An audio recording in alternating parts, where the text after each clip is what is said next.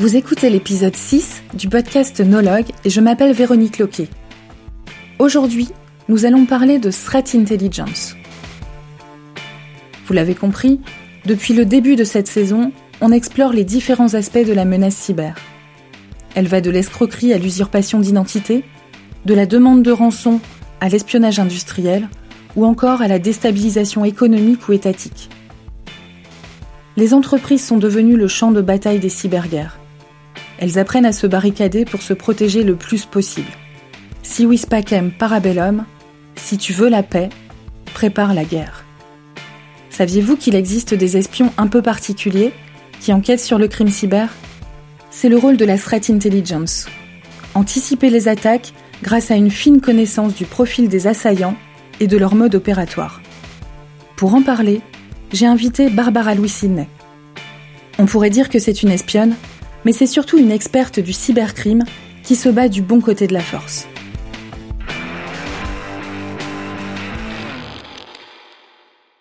Pour commencer, j'ai demandé à Barbara de m'expliquer son objectif en tant que professionnelle de la threat intelligence. J'expliquerai de façon euh, simple, en commençant par euh, les menaces. Euh, les entreprises, les particuliers, les institutions font face à, à des menaces au quotidien, donc sont victimes de cyberattaques. Et ces cyberattaques, pour s'en protéger, on peut euh, faire le choix d'essayer de comprendre comment les personnes qui lancent ces attaques-là euh, fonctionnent. Donc quelles sont euh, leurs méthodes, leurs objectifs. Et donc la threat intelligence, c'est ça. C'est essayer de comprendre comment fonctionne l'attaquant pour mieux anticiper et s'en protéger. Bon, en fait, cette activité de, de renseignement adaptée au monde cyber n'est pas nouvelle. Elle existe depuis une vingtaine d'années. Elle s'est développée plus largement avec euh, dans la tourmente des APT, ce qu'on appelle euh, en français MPA pour euh, les menaces euh, persistantes avancées. Est-ce que tu peux nous expliquer en quoi consistent euh, ces menaces APT Alors, euh, menaces persistantes et avancées, donc euh, déjà ce sont des attaques sophistiquées qui sont soit sophistiquées d'un point de vue technique parce que l'attaquant, il peut très bien développer ses propres logiciels malveillants. La complexité peut être technique, mais aussi en termes d'ingénierie sociale où on a des attaquants qui peuvent aller très loin dans euh, l'usurpation de marques ou d'identité pour tromper euh, la cible et parfois n'ont pas besoin d'être avancés techniquement, mais plutôt d'être avancés dans leur euh, capacité à tromper la victime. Tout à fait. Et dans le domaine des APT, la liste est longue. Prenons quelques exemples. Les actions malveillantes du groupe de cybercriminels russes Turla, qui visent les intérêts politiques. Très actif depuis 2008, Turla s'est illustré pendant le sommet du G20 à Hambourg, en octobre 2017. Et c'est cet événement que nous raconte Barbara. Donc le groupe Turla, euh, qui est un groupe euh, lié à la Russie. Un Et groupe de criminels. un groupe de cybercriminels qui est lié à la Russie, donc c'est c'est un groupe étatique, qui en 2017 a tenté de cibler le G20 en réutilisant euh, une ancienne, un ancien euh, logiciel malveillant qu'ils avaient développé avant.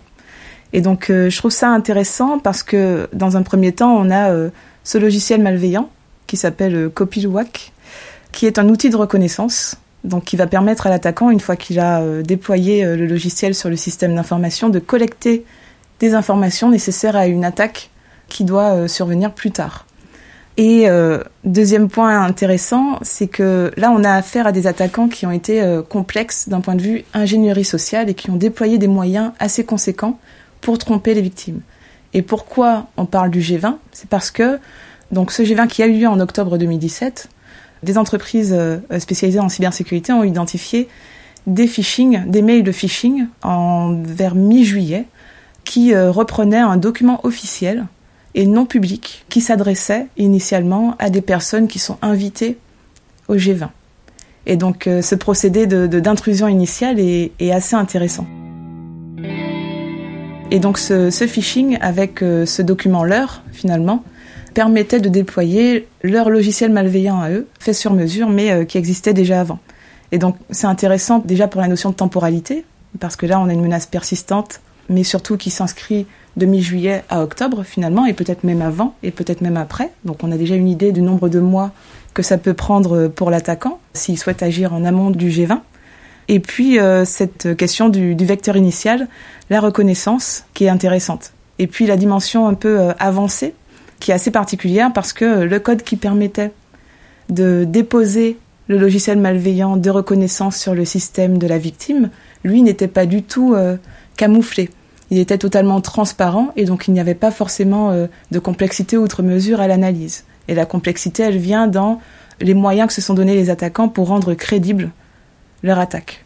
Et quand on parle d'ingénierie sociale, on parle de d'exploiter euh, la faiblesse humaine. Tout à fait. Et donc quand on est invité au G20 et qu'on a un document officiel non public qui nous parvient comme ça, on est tenté de cliquer et c'est tout à fait logique et n'importe qui serait tombé dans le panneau et donc justement on se pose la question, euh, on ne sait pas ce qui s'est produit après et donc euh, ça caractérise pas mal de, de, campagnes d'attaque où on manque de visibilité et donc on sait que c'est une, une APT potentielle parce que déjà le groupe, c'est un groupe qui, euh, qui met en place des techniques très complexes depuis des années, qui est très très très sophistiqué, c'est l'un des groupes les plus sophistiqués. Par exemple, ils peuvent utiliser des connexions satellites pour communiquer avec leur malware à distance. Enfin, c'est un exemple parmi tant d'autres. Mais c'est un groupe très sophistiqué et donc qui a lancé cette attaque-là et on ne dispose pas de visibilité supplémentaire sur la suite. Il reste donc impossible d'évaluer les dommages commis par ce groupe criminel étatique. Lié au renseignement russe, Turla fait reparler de lui en 2018 lorsqu'il pirate les systèmes des ministères de la Défense et des Affaires étrangères en Allemagne. Cette fois, Turla est soupçonné de s'être introduit pendant un an dans les réseaux informatiques et de s'être procuré plusieurs documents. Ce type d'offensive que la Russie appelle conflit hybride s'inscrit durablement dans le paysage géopolitique. Un autre exemple, là, ça serait plutôt un groupe et pas une campagne d'attaque. J'avais pensé à APT41, euh, qui est un groupe chinois, ou potentiellement d'origine chinoise, parce qu'on a un groupe qui ici euh, va réaliser des activités de cyberespionnage avec des objectifs qui correspondent à ceux euh, des plans quinquennaux chinois, avec des horaires qui correspondent également, et puis des individus qui ont été identifiés sur des forums, des individus d'origine chinoise qui ont été identifiés, qui se sont présentés. Des APT, Barbara en voit beaucoup dans son métier. Elle mentionne le groupe d'origine chinoise APT 41. Ce groupe est connu pour effectuer des intrusions et de l'espionnage ciblé sur des secteurs stratégiques de l'économie. APT 41 est à l'origine d'opérations contre de nombreux pays, dont la France. Il touche des secteurs d'activité comme la santé, le jeu vidéo, l'enseignement supérieur, l'industrie high-tech ou encore les médias. Ce type de piratage nécessite souvent des moyens importants et il peut rester totalement invisible pour les entreprises ou les institutions visées l'attaquant s'introduit au cœur du système d'information de sa victime et conserve discrètement un accès pour récupérer de l'information stratégique sur le long terme. J'ai choisi cet exemple-là euh, du point de vue APT et groupe, et pas APT et campagne, mais là un groupe, parce que euh, ce groupe-là, il est étatique, il réalise à la fois des activités de cyberespionnage dans un objectif géopolitique euh, clair, mais il va aussi réaliser sur son temps libre, on va dire, avec les, individus membres de ce groupe-là, des attaques à but lucratif, des attaques qui ont pour objectif un gain financier. Et donc il va mélanger cybercriminalité classique traditionnelle et justement ces fameuses APT qui ont pour objectif de collecter des informations stratégiques. Barbara étudie les moyens, les motivations et les modes opératoires qui vont être caractéristiques d'une activité ou d'un groupe criminel en particulier. On va essayer d'identifier des éléments sur euh, toute la chaîne d'exécution de l'attaque, de l'intrusion initiale à la réalisation des objectifs finaux de l'attaque. Donc on peut retrouver des mails, euh, donc on va récupérer des adresses mail, le contenu de ces mails, des liens. Si dans ce mail on a un lien ou un document malveillant à télécharger, le document sera téléchargé sur le poste, donc ça aussi c'est quelque chose qui peut être détecté. Le lien, il va tenter de se connecter à un site internet qui peut être malveillant, donc là aussi c'est quelque chose qui peut être détecté donc dans, dans les événements euh, de connexion. On peut euh, aussi euh, observer ce que le, le, logiciel malveillant qui est installé va tenter de faire. Est-ce qu'il va tenter de modifier des répertoires spécifiques, des dossiers? Est-ce qu'il va tenter d'installer des choses supplémentaires?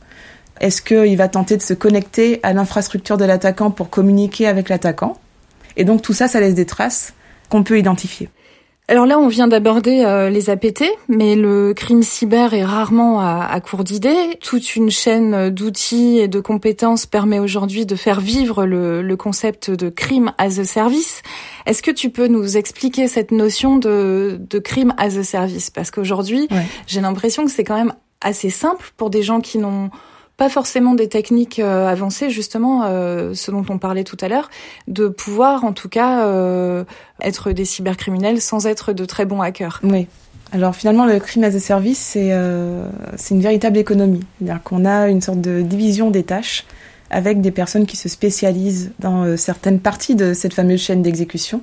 Et donc, certains vont vendre le malware, euh, déjà euh, réalisés, d'autres vont vendre des accès, donc ils vont réaliser euh, l'intrusion initiale, d'autres vont vendre cette partie qui est qu'on appelle la reconnaissance, donc ils ont accédé à, des systèmes d'information qu'ils ont compromis en masse, et ils vont tenter de faire une première qualification de la victime, enfin des cibles, pour savoir si ces cibles sont intéressantes. Il y a aussi cette possibilité de revendre les résultats d'une première attaque, donc des mots de passe, des identifiants, etc. Et puis il y a aussi la logique d'abonnement, où un peu comme euh, on peut euh, s'abonner à de la VOD ou autre, ben, on peut s'abonner à des outils qui sont euh, totalement en ligne et qui permettent de, de faire des attaques en déni de service à la demande, avec un abonnement en fonction du nombre de, un paiement en fonction du nombre de cibles ou de l'ampleur de l'attaque. Et on a également du ransomware as a service, où on s'abonne également donc le, ransomware, c'est les, les rançongiciels. On l'avait vu dans un épisode précédent. enfin, j'imagine qu'on trouve pas ça non plus euh, en tapant sur Google, euh, sur le, vulgaire moteur de recherche euh, où tout le monde a accès. Ouais, ça, ça dépend en fait. Il y a pas mal de mythes sur le darknet, dark web, etc. Il y a des choses qu'on peut trouver en tapant dans des moteurs de recherche, mais c'est vrai que darknet ou pas, c'est souvent, euh, ce sont souvent des, sites internet euh, d'initiés, en fait, où il faut connaître pour avoir accès à ces informations-là et, pouvoir les trouver. Donc ça prend un peu de temps pour, euh, pour se mettre dedans. mais une fois qu'on a accès à un premier, un premier site, on peut aller en cascade et en trouver d'autres. Et ça, ça fait partie aussi de, de, ton travail. Oui, oui. Justement, comment on permet d'identifier les auteurs de crimes cyber? Est-ce que et comment on enquête en fait sur les individus? Alors, on va rarement tenter d'identifier qui, mais plutôt quoi, comment et pourquoi. Et donc, effectivement, on peut euh, tomber sur des informations qui nous permettent euh, d'identifier qui. Et par exemple, pour APT41, c'est ce qui a été fait. Donc, on a retrouvé sur des forums publics des traces des attaquants d'APT41 avec euh, leur pseudonyme. Et une fois qu'on a leur pseudonyme, on peut continuer et voir si ces personnes laissent des traces, en fait. Et donc, en retrouvant les mêmes logiciels malveillants, en retrouvant euh, des noms de domaines qui se ressemblent, qui sont enregistrés à la chaîne, donc avec une convention de nommage spécifique, en retrouvant euh, des répertoires, etc. Tout ça, ça nous permet d'identifier euh, des clusters d'activités et pas forcément la personne qu'il y a derrière, parce que finalement, une infrastructure peut se passer d'équipe en équipe. Et si on pense que voilà, ces, ces activités sont professionnalisées, on peut très bien avoir des, personnes qui sont embauchées et qui changent d'équipe, etc. Et finalement, savoir qui il y a derrière nous importe peu. Euh, mais savoir comment et comment fonctionnent ces infrastructures et quelles traces laissent ces infrastructures nous intéresse un peu plus. Et justement, parfois la menace est interne à l'organisation. Comment on détecte des comportements anormaux au sein d'une entreprise ou des comportements suspects? Oui. Alors c'est un cas particulier parce que la personne est déjà présente au sein du système d'information et dispose d'accès. Donc ce qui va nous intéresser, c'est euh, les mesures de durcissement qui ont été mises en place par, euh, par les équipes euh, de sécurité informatique interne, donc en termes de gestion des droits, d'accès à certains répertoires, etc. Et donc si on passe outre cette étape d'intrusion initiale, on va se retrouver avec un attaquant qui va vouloir accéder à certains documents, à certaines parties du système d'information, ou gagner en privilège. Imaginons que ce soit un utilisateur classique qui va vouloir euh, gagner en privilège et obtenir des accès par exemple administrateurs. Et donc cette élévation de privilège peut être détectée si, selon la politique de sécurité de l'entreprise, l'utilisateur n'a pas le droit de faire ça. Donc c'est quelque chose qui sera enregistré, logué quelque part. On voit son, son adresse IP, comment ça se passe tu, tu vois son, son log en fait. Hein? Oui, c'est ça, c'est ça. On va voir que tel individu a tenté de se créer un compte et tel individu n'est pas autorisé. Ou par exemple, tel individu a tenté de s'envoyer des données sur son adresse mail ou d'exfiltrer des données. Et donc ça, on le voit si on a des mesures de Data Leak Prevention ou Data Leak Protection, donc du DLP. et donc on, verra justement ces tentatives-là. Imaginez, l'un de vos salariés ou le stagiaire vous espionne en même temps qu'il travaille pour vous. L'angoisse. Mais bien sûr, tout n'est pas permis pour observer le comportement de ses salariés. Donc par exemple, le contenu des mails euh, souvent n'est pas, euh, pas logué. Donc on va euh, récupérer le destinataire, l'émetteur, l'objet du mail, le nom de la pièce jointe, date, heure, etc. Mais on n'aura pas forcément le contenu. Après, euh, ce contenu, il peut être euh, scanné automatiquement, mais euh, pas à la vue des personnes qui vont traiter manuellement, donc afin de détecter des liens, des liens qui peuvent être malveillants. Et puis, dans certains cas, on va regarder les contenus. Ah oui, donc si, sous condition, tout est permis. Et donc ça, il faut, il me semble, hein, mentionner dans une charte ce qui est logué, ce qui est enregistré, et faire signer cette, cette charte aux salariés pour qu'ils soient conscients de ce qui est enregistré et euh, de la marge qu'ils ont dans leurs activités du quotidien. Et puis, euh, si des choses sont identifiées euh, par rapport à un salarié, donc il va falloir investiguer sur sa machine. Et donc là, on contacte le salarié et sa hiérarchie également. Le travail de Barbara a aussi un impact sur la sensibilisation des collaborateurs au sein de l'entreprise. Car bien informé sur les risques, un salarié maillon faible peut se transformer en maillon fort. Donc par exemple, on peut avoir un DRSSI euh, qui vont sensibiliser euh, leurs équipes, euh, les équipes RH, parce que en ce moment, il peut y avoir une campagne qui cible les ressources humaines avec de faux CV, de faux candidats qui vont envoyer des CV sur lesquels on va double-cliquer, forcément, parce que c'est notre travail quand on est RH de recevoir des mails de l'extérieur avec des pièces jointes type doc ou PDF. voilà, donc si on est au courant qu'il y a une campagne comme ça qui est menée, donc ça va intéresser le RSSI et il va pouvoir illustrer sa sensibilisation avec des données concrètes et actuelles. Et donc ça, ça parle tout de suite aux, personnes. Et euh, comment euh, est-ce qu'on met en place un programme de, de threat intelligence? Il faut se dire que la threat intelligence, on la définit en général avec ce qu'on appelle le cycle de la threat intelligence, de la définition des objectifs de la threat intelligence en passant par euh, la collecte, la production, pour arriver à tout ce qui est dissémination et retour sur expérience, donc RETEX. Et donc, euh, ça implique euh, de se doter des bonnes ressources et d'une gouvernance, d'appui euh, de la part de la hiérarchie. Donc, si on commence par la première étape, très rapidement, la définition des objectifs, c'est se dire quel est mon modèle de menace, quels sont mes actifs à protéger, et en face, quels sont les groupes qui sont susceptibles de cibler ça. Et donc ensuite, quels sont mes destinataires de la threat intelligence, pour qui je vais produire de la threat intelligence, et comment je dois m'adapter à ces destinataires-là. Une fois qu'on a ça, on va passer à l'étape de collecte. Comment collecter le renseignement? Et donc là, il va falloir réfléchir à quels outils euh, acquérir pour collecter le renseignement. Comment traiter ce renseignement? Donc où est-ce qu'on va mettre ce renseignement? Où est-ce qu'on va le capitaliser? Comment analyser les données? Parce que je parle de renseignement, mais c'est pas forcément encore du renseignement, parce que c'est de l'information qu'il faut transformer en renseignement. Donc il va falloir passer par de l'analyse. Et quelles sont les capacités d'analyse dont j'ai besoin? Est-ce que j'ai besoin d'analyse géopolitique, d'analyse plus technique, etc. Et ensuite, on passe à la dissémination. Donc si je veux produire du renseignement, sous quelle forme je vais le présenter pour qu'il soit actionnable et utilisable immédiatement par, euh, par différentes personnes, par mes destinataires que j'ai identifiés en étape 1. Et enfin, voilà, on, continue la boucle comme ça. Et donc euh, aborder ça euh, en étape du cycle du renseignement permet de se poser les bonnes questions, sachant qu'on peut aussi tout externaliser. Et donc s'assurer qu'un prestataire externe réalise une ou toutes les étapes de ce cycle du renseignement. Tu parlais des moyens de collecte, est-ce qu'on peut en, citer quelques-uns? La collecte, finalement, on, fonctionne beaucoup en, en OSINT ou en renseignement d'origine source ouverte. Et donc, pour collecter, euh, pour collecter euh, des informations, euh, il y a plusieurs possibilités. Donc, ce qui est directement accessible, c'est la veille dans les médias, les blogs spécialisés, etc., des publications des, des entreprises connues de cybersécurité, des grands éditeurs de cybersécurité.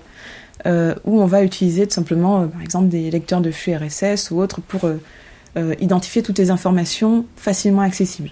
L'OSINT, c'est l'Open Source Intelligence, le renseignement obtenu par des sources d'informations publiques. Cette méthode, utilisée par les agents fédéraux américains pendant la Seconde Guerre mondiale, a explosé avec Internet. L'OSINT est employé par des enquêteurs, mais aussi par certains journalistes.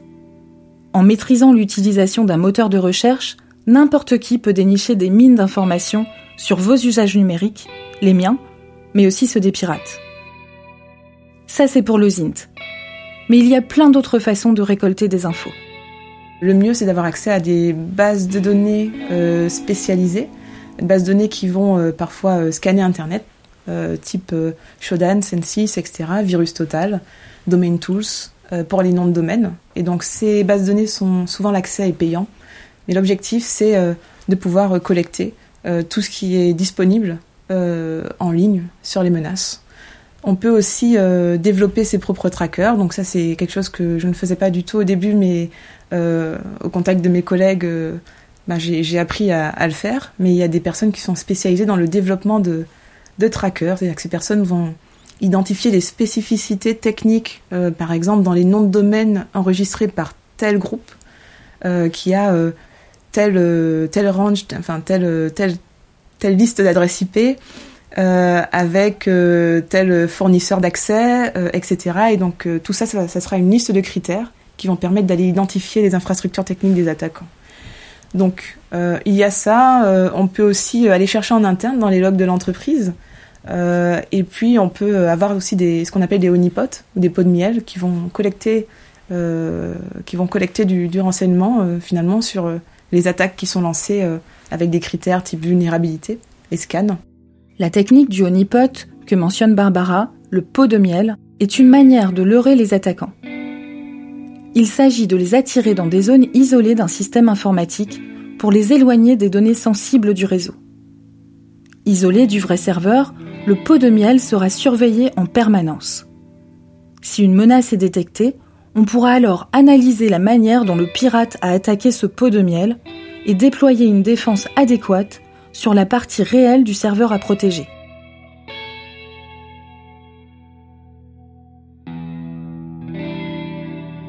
Une autre technique consiste à collecter du renseignement humain en infiltrant des réseaux fermés. Voir comment s'organisent les attaquants et il faut s'inscrire sur ces forums, euh, gagner en, crédibilité, euh, se faire des contacts, discuter, se créer euh, une personnalité crédible avec le langage, le langage spécifique, l'argot sur ces forums-là, tout en restant dans le cadre de la légalité. Et donc ça peut intéresser des acteurs du secteur bancaire qui veulent anticiper, notamment au niveau des kits de phishing qui sont vendus, par exemple, mais aussi qui veulent euh, avoir une visibilité en, aval sur les accès euh, ou les, numéros de carte bancaire qui sont vendus, etc. Donc ça, ça se fait beaucoup par des acteurs spécialisés depuis des années. Mais en tout cas, de mon côté, on a de plus en plus de, de clients qui peuvent demander ça.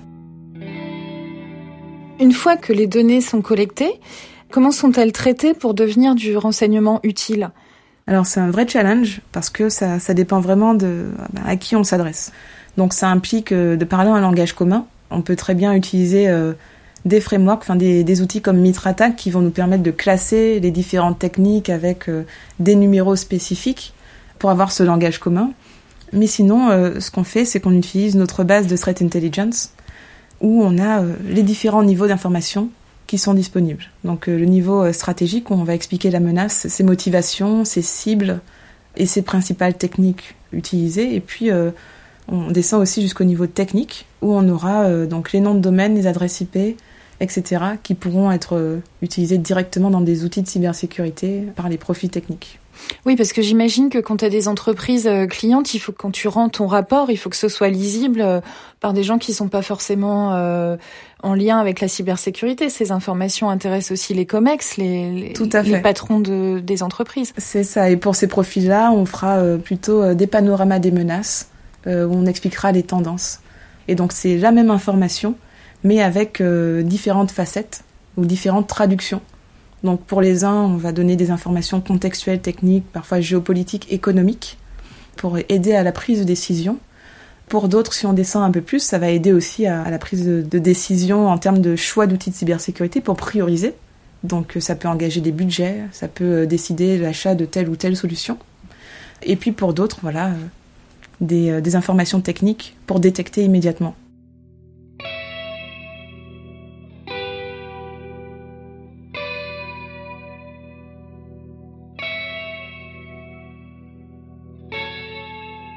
Est-ce que euh, lorsque euh, certaines attaques euh, ciblées concernent par exemple le secteur, un, un, même secteur, on peut par exemple parler du secteur bancaire, est-ce que les renseignements sont partagés entre les banques, même si elles sont concurrentes? Est-ce qu'elles font cause commune en matière de threat intelligence? Complètement, il y a des, des, des, cercles de partage plus ou moins publics. On a l'Intercert, le FIRST, il y a des espaces de partage d'informations, donc les différents cercles discutent entre eux.